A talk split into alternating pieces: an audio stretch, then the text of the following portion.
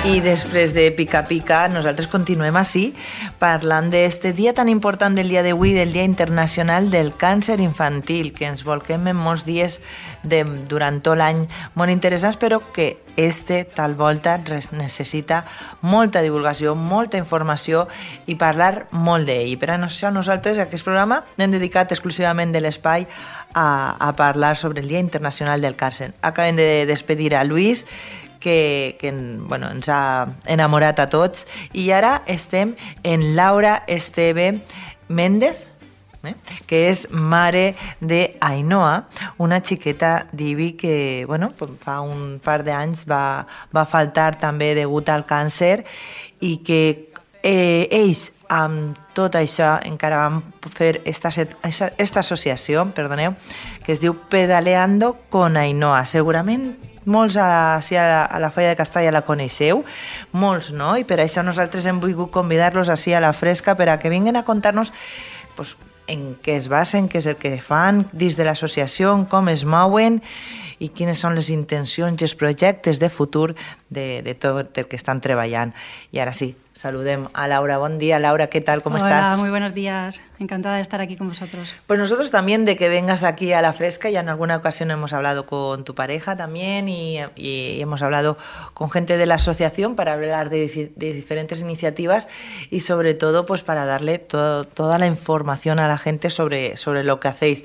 Hablar de Ainhoa es muy importante porque es hablar de todos los niños que como en el día de hoy estamos luchando y hablando y divulgando del día tan importante del cáncer infantil porque lo sufrió y no lo pudo superar y con ello nosotros vamos a luchar para darle eh, toda esa fuerza y toda esa investigación y todo el apoyo a todos los niños que lo están padeciendo, ¿verdad Laura? Correcto, así es. Bueno, Ainhoa tuvo un desenlace que no hubiésemos esperado nunca, mm. pero bueno, en su nombre y en su recuerdo vamos a intentar ayudar a otras familias y a otros niños a darle la oportunidad de que se curen. Muy bien, una fortaleza muy grande la que tenéis para eso, sacar esa fuerza para ayudar a todos los niños. Y ahora sí quiero que me expliques un poquito qué hacéis dentro de Pedaleando con Ainhoa, que seguramente mucha gente no conoce la asociación. Pues sí, mira, eh, para recordar un poquito quiénes somos, eh, contaros que Pedaleando con Ainhoa ha nacido de un reto solidario en recuerdo de nuestra hija eh, y en apoyo a la investigación del cáncer infantil. Ainhoa fue diagnosticada de un tumor cerebral, eh, un tumor muy agresivo, de crecimiento rápido, infiltrante y que a día de hoy no tiene, no tiene cura. Tras pasar por momentos muy complicados, muy duros, muy crueles para un niño, y habiéndose quedado sin investigación en este tipo de tumor, un año más tarde, con siete añitos, ahí no nos tuvo que dejar. Fue ahí donde David y yo eh, emprendimos eh, un reto solidario para apoyar la investigación, para ayudar a estos niños a que reciban un tratamiento. Y bueno, David, que es muy aficionado al ciclismo, uh -huh. junto con cinco amigos más, eh, se unieron a la localidad de Ibi a Madrid, hasta el Hospital Niño Jesús, en bicicleta, eh, para recaudar fondos para la investigación. Tuvimos muchísimo apoyo, muchísimo cariño por todos los sitios, o sea, sería imposible nombraros a todos. Y conseguimos financiar eh, la beca INOA a través del Sueño de Vicky, que es otra fundación, en la que una neurocirujana eh, se formó durante seis meses. Y bueno, pues fue, fue muy duro porque al final estábamos haciendo algo en recuerdo de nuestra hija, pero muy satisfactorio porque en su recuerdo estábamos ayudando a esa investigación que tanta falta hace. Claro que sí, qué, importante y qué admirable todo lo que estáis haciendo para, pues eso, seguir apoyando dentro de la investigación y que no vuelva a pasar, ¿no? Que, cada vez sean menos los nenes que no puedan contar o que pasen por una mala situación como, como Ainhoa y por eso es importantísimo, importantísimo y empiezo ya a decirlo, colaborar y participar con esta asociación porque ellos luchan de una manera total porque se siga investigando, porque se siga realizando proyectos dentro de, la investigación y del tratamiento para los niños con cáncer y es importantísimo trabajar en ello para que esta, esta, enfermedad, que como decimos es la primera causa de muerte en, en, en, infantil, ¿no? En edad infantil. Eso es. El cáncer infantil es la primera causa de muerte por enfermedad en niños y adolescentes entre 0 y 18 años y cada año se diagnostican en España 1.500 nuevos casos. Y pese a esta cifra, está considerada una enfermedad rara. ¿Qué te parece? Por lo que se destinan muy, muy poquitos fondos para la investigación. Claro. La tasa de supervivencia es verdad que, que es del 80%, pero los tratamientos actuales son muy agresivos en los niños y terminan causándoles importantes secuelas, muchas veces para toda la vida. O sea, no está solo en me he curado de cáncer, sino eh, ayudar a, esa, a, esas secuelas tan graves que les dejan, ¿no? como puede ser sordera, eh, movimientos, todo, como al final es todo cerebral, eh, impacta mucho los tratamientos en ellos. Y luego está el resto, que el 20% restante pues se queda sin investigación y sin tratamientos y no puede curarse.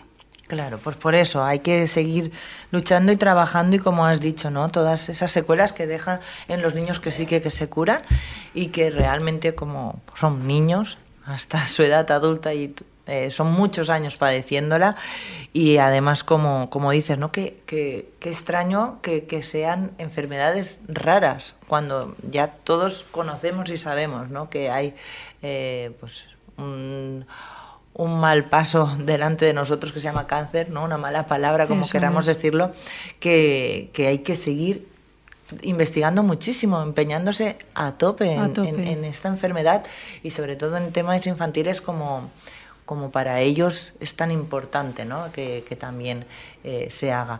Y además, como has comentado, eh, hay muchos niños en los que se quedan secuelas, pero antes me estabas comentando también que eh, se sienten un poco solos, un poco eh, abandonados y sobre todo pues mm, situación como la tuya que fue encima en pandemia que fue como más difícil aún porque eh, realmente eh, había menos contacto ¿no? como, como podemos decir ya que estábamos todos como más separados. Imagínate un nene solo en el hospital con su padre o con su madre y sin contacto casi con los médicos ni enfermeros ni con otros niños ni nada. Eso es. O sea que si, la situación era complicada, la pandemia nos hizo muchísimo daño. A mí personalmente me ha costado mucho transitar ese dolor de, la soledad que sufrimos, porque, bueno, al final, cuando todos teníamos miedos, a, no sabíamos cómo, se, cómo nos contagiábamos, veíamos cómo fallecían nuestros seres queridos y de repente encontrarnos en un hospital eh, solos, siempre en la habitación, solos, sin ninguna visita, sin ningún amiguito que pudiese venir a casa a jugar con Ainhoa, pues eso fue muy duro, muy duro. El contacto con los médicos, siempre con mascarilla, eh, no sabíamos, no veíamos tampoco ni las reacciones que habían detrás de esas mascarillas, ni le poníamos cara a la persona que nos estaba hablando. Y no veíamos a otras familias, no conocimos a nadie, porque todos estábamos encerrados en, en, nuestra, en nuestras habitaciones del hospital y, y nos marcó. La verdad es que nos marcó. A mí me dolió mucho mm, por mi hija, porque los niños necesitan niños y ya bastante duro era ella pasar esa enfermedad como para ni siquiera poder decir, oye, vamos a llamar a un amiguito tuyo que se venga esta tarde a pasar un ratito aquí contigo. Claro, claro. Y además eso, ¿no? Que, que, ahora sí que, por ejemplo, antes cuando hemos estado hablando con Español, ¿no? Que la misma asociación mueve muchísimo para que eh, los niños, pues eso, tengan muchas actividades aparte, psicólogos, eh, muchas, mucha unión entre las familias, que es muy importante porque supongo que también eh, cuando estás con otra familia que está en la misma situación, ahí la ayuda es máxima. Claro, porque comparte sentimientos. Claro. De hecho, Aspanion está muy encima de, nosotros, eh, está siempre intentando hacer actividades para, ¿no? y mucho apoyo emocional. Y, bueno, pues eh, los tuvimos, pero es verdad que, claro, la situación era más fría, porque, porque no teníamos ese contacto físico. Claro. Entonces, eh, pues fue muy duro. La verdad es que la pandemia nos marcó muchísimo. Muy bien, y como has comentado también al principio, una de las primeras iniciativas en el 2022 fue eh, ir pedaleando desde Ibi hasta Madrid para recaudar fondos, ¿eh? pero no es la única iniciativa que tenéis ni el único proyecto porque seguís eh, realizando muchos proyectos. Cuéntame en, qué proyecto estamos y en qué consiste. Bueno, pues mira, eh, desde Pedaleando con Ainhoa llevamos a cabo, junto con el Servicio de Oncología Pediátrica del Hospital La Fe de Valencia y el Instituto de Investigación Sanitaria, un proyecto de biopsia líquida para el diagnóstico y seguimiento de tumores cerebrales en niños.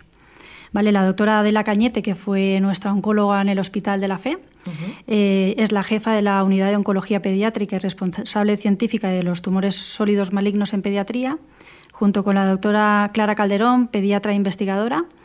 Eh, pues llevan a cabo este proyecto de biopsia líquida, ¿vale? que consiste un poquito en que recientemente se han visto que posible, es posible detectar mutaciones eh, obteniéndolos de forma sencilla con una muestra de sangre o líquido cefalorraquídeo, que es un líquido que se circula dentro de nuestro sistema nervioso central. Y en esta prueba de analítica podremos encontrar eh, las, mutaciones eh, a las que llamamos este proyecto biopsia líquida. ¿vale? Muy bien, un tratamiento nuevo, ¿no? Eh, apoyando a que a que sea viable y sobre todo a que se siga investigando sobre su función, ¿no? Eso es, ayuda no solo a diagnosticar estos tumores, sino también a, orientar y hacer mejor eh, conseguir mejores tratamientos y facilitar el seguimiento de los niños y niñas con gliomas.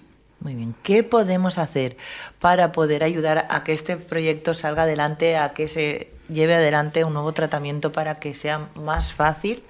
En la detección de, del cáncer. Eso es. Bueno, pues nosotros pedimos ayuda, pedimos colaboración. Yo siempre digo que esta asociación, por desgracia, yo soy la cara visible, pero esta asociación es de todos y para todos los niños. Entonces, pues bueno, pedimos eventos participativos y solidarios que nos ayuden a colaborar. Eh, como pueden ser eventos deportivos, culturales, eh, bien clubs de fútbol que organicen pues iniciativas en las que recaudemos y nos involucremos un poquito entre, entre todos. Perdón. Eh, luego tenemos detalles solidarios como pulseras, eh, tazas, en las que, bueno, pues si hay eventos como bautizos, comuniones, que ah, quieran colaborar ahora que vienen las comuniones. Claro, claro, muy pues, bien. Súper bien. Luego animamos también a los colegios, creo que es un proyecto muy bonito que niños ayuden a otros niños. Eh, pues bueno, pues con iniciativas, pues no sé, desde una carrera solidaria, desde mercadillos, eh, una Teatro, chocolatada, teatros, eso es, que los coles tienen mucha imaginación. y los niños mucho a participar en todo, así que... Y bueno, pues un poquito de todos ayuda mucho. Luego, pues las empresas también que nos quieran ayudar a colaborar y a crecer, a crecer un poquito como asociación y darle impulso a este proyecto. Eh, luego los comercios también si nos quieren ayudar con alguna hucha. Eh, luego también pueden hacer un donativo eh, al número de cuenta. Y bueno, ahí sí que quiero recalcar un poquito porque a veces me digo, bueno, Laura, es que no es mucho lo que puedo aportar, ojalá pudiese aportar más. A ver, yo siempre digo que entre todos hacemos mucho. Eso es verdad. Que, que tu poquito y el poquito de otro puede ayudar a salvar vidas o sea, que nadie deje de hacer una donación porque se crea que, está colaborando con poquito. Claro. Porque entre todos hacemos mucho. Cualquier cantidad es buena y bien recibida, exacto, para poder hacer un mucho. Eso es. Ojalá yo me hubiese encontrado con esta investigación. Claro, claro. Así es. Ojalá, pues eso, la tengamos pronto y así, pues vaya adelante eh, en breve y podamos decir bien alto que hemos ayudado a que se investigue desde Valencia, desde la fe, a, ese nuevo tratamiento, un pasito más, chiquitín, pero como, como todo, ¿no? Pasito a pasito, poquito a poquito para ir ayudando, porque qué importante es, como hablábamos también al inicio, antes de empezar, que el día de hoy, 15 de febrero, el Día Internacional del Cáncer Infantil, qué importante es para bueno, todas las familias que eh, lo sufrís o lo habéis sufrido, pero también para, en general, toda la población, por lo que decimos, que no sabemos si nos va a pasar. Entonces, estamos todos ahí luchando porque esto cada vez se reduzca más. Eso es. O sea, yo nunca, nunca jamás me hubiese imaginado que, que mi, hija, que mi hija podía tener cáncer y mucho menos perderla. O sea, yo nunca me hubiese imaginado perder a mi hija, y menos por esta enfermedad. Parece que siempre lo vemos en la tele, que parece que les pasa a los demás, pero que a nosotros esto no nos toca. Mm. De hecho, una vez hablando con mi madre, me decía, a veces veíamos a en los nenes en la tele con los payasos del hospital, eh, sin pelito, dice, y a mí se me saltaban las lágrimas de ver a estos niños, dice, y ahora es mi nieta la que está. Es verdad, es verdad.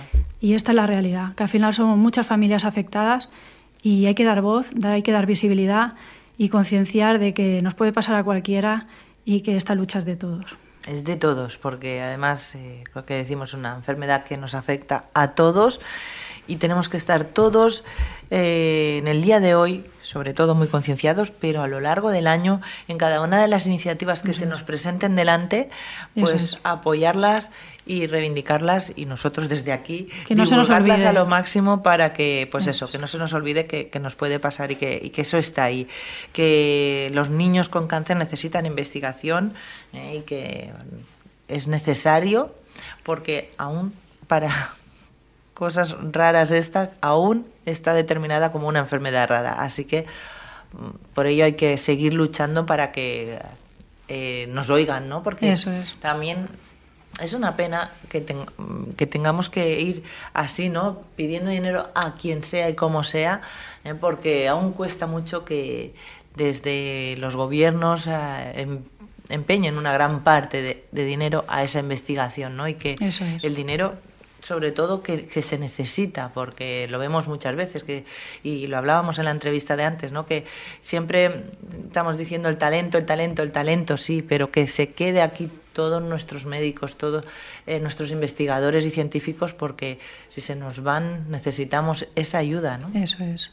Mm. Al final eh, es verdad que, que tenemos mucho potencial en España, pero no tenemos recursos entonces se nos van los investigadores. Y esta es la realidad. Claro. Se van fuera eh, buscando pues contratos nuevos y, no se apoya a la investigación. Eh, a mí, como madre, no me pertenece estar en esta lucha ahora. O sea, yo he pasado ya por esta crueldad y, al final somos las familias afectadas las que nos involucramos para recaudar fondos, para ayudar a otros niños, porque sabemos lo que hay detrás del cáncer infantil. Porque detrás del cáncer infantil hay mucho sufrimiento y no tenemos el apoyo de, del gobierno ni instituciones que nos apoyen para colaborar en la causa. Entonces no nos queda otra que dar voz y concienciarnos y recaudar fondos para que, para que haya para recaudar fondos, que haya investigación, porque sin investigación no hay tratamientos y sin tratamientos no hay cura. Claro. Decías que como madre, ¿no? Aunque sí, eh, eh, pero como ciudadana y nosotros también tenemos que seguir reivindicando ¿no? por esa investigación y por esa eh, lucha de mejora en los tratamientos y en, todo lo que sea relevante o, o, concerniente al cáncer infantil. Eh, ¿Tenemos algún proyecto más que se nos escapa? No. Bueno, en principio Estamos no. en esto. Eso es. Por favor, que todos colaboren. Vamos a dar datos para la colaboración, porque seguramente, a ver, colegios, centros, como hemos dicho, equipos deportivos eh, tendrán más vuestro contacto, pero a lo mejor personalmente hay alguien que, que también quiere hacer su colaboración de a modo personal y, y puede hacerla a través de eh, bueno, ¿das tú los datos? Sí, bueno, nos pueden encontrar en redes sociales, ¿vale? Tanto en Facebook como en Instagram en el que bueno, pues ahí contamos un poquito toda la historia de todo este reto, eh, todo, bueno, parte de mi duelo, el que somos ahora asociación y bueno, pues eh, nos pueden hacer un donativo, no sé si puedo decir el número de cuenta. Sí, claro, está público en la página. Eso es. el número de cuenta es el ES64 3159 0071 3729 7440 05 21 o bien haciendo un Bizum con el código de donación 08855. Y bueno, pues como lo dicho, eh, nos pueden encontrar en redes sociales y, y, bueno, toda la información que acabo de dar está ahí y, y animo, animo a la participación y recordar eso, que esta lucha es de todos. Así es, Laura, y además eh, veo que también aquí en la página está tu contacto, es decir, que cualquiera que aún tenga una duda o cualquier pregunta o no sepa muy bien cómo hacerlo, eh, se puede poner en contacto con Laura, su teléfono y ella... Eh, pues también tenemos el correo que es info arroba pedalando con en el que, bueno, pues diariamente estamos ahí en contacto para, para aclarar o para recibir cualquier, cualquier consulta que nos quieran hacer. Claro que sí. Pues eso, hacemos ese llamamiento a todos a que colaboren, a ver que la Folla de Castalla es una población siempre muy creativa para hacer mil iniciativas, así que hagamos una más por pedaleando con Ainhoa y sobre todo eh, que somos muy solidarios y eso lo tenemos que demostrar. Así que eh, quien quiera puede colaborar con Pedaleando con Ainhoa o con cualquier asociación vinculada con el cáncer infantil, porque lo que necesitamos es eso, es ayuda y investigación. Y hoy, que es el día, el 15 de febrero, pues necesitamos eh, pedir a todas voces que, se haga ¿no? y que se ayude a todos y cada uno de esos niños y que cada vez sean menos eh, menos el porcentaje de niños que, no llegan a, superarla.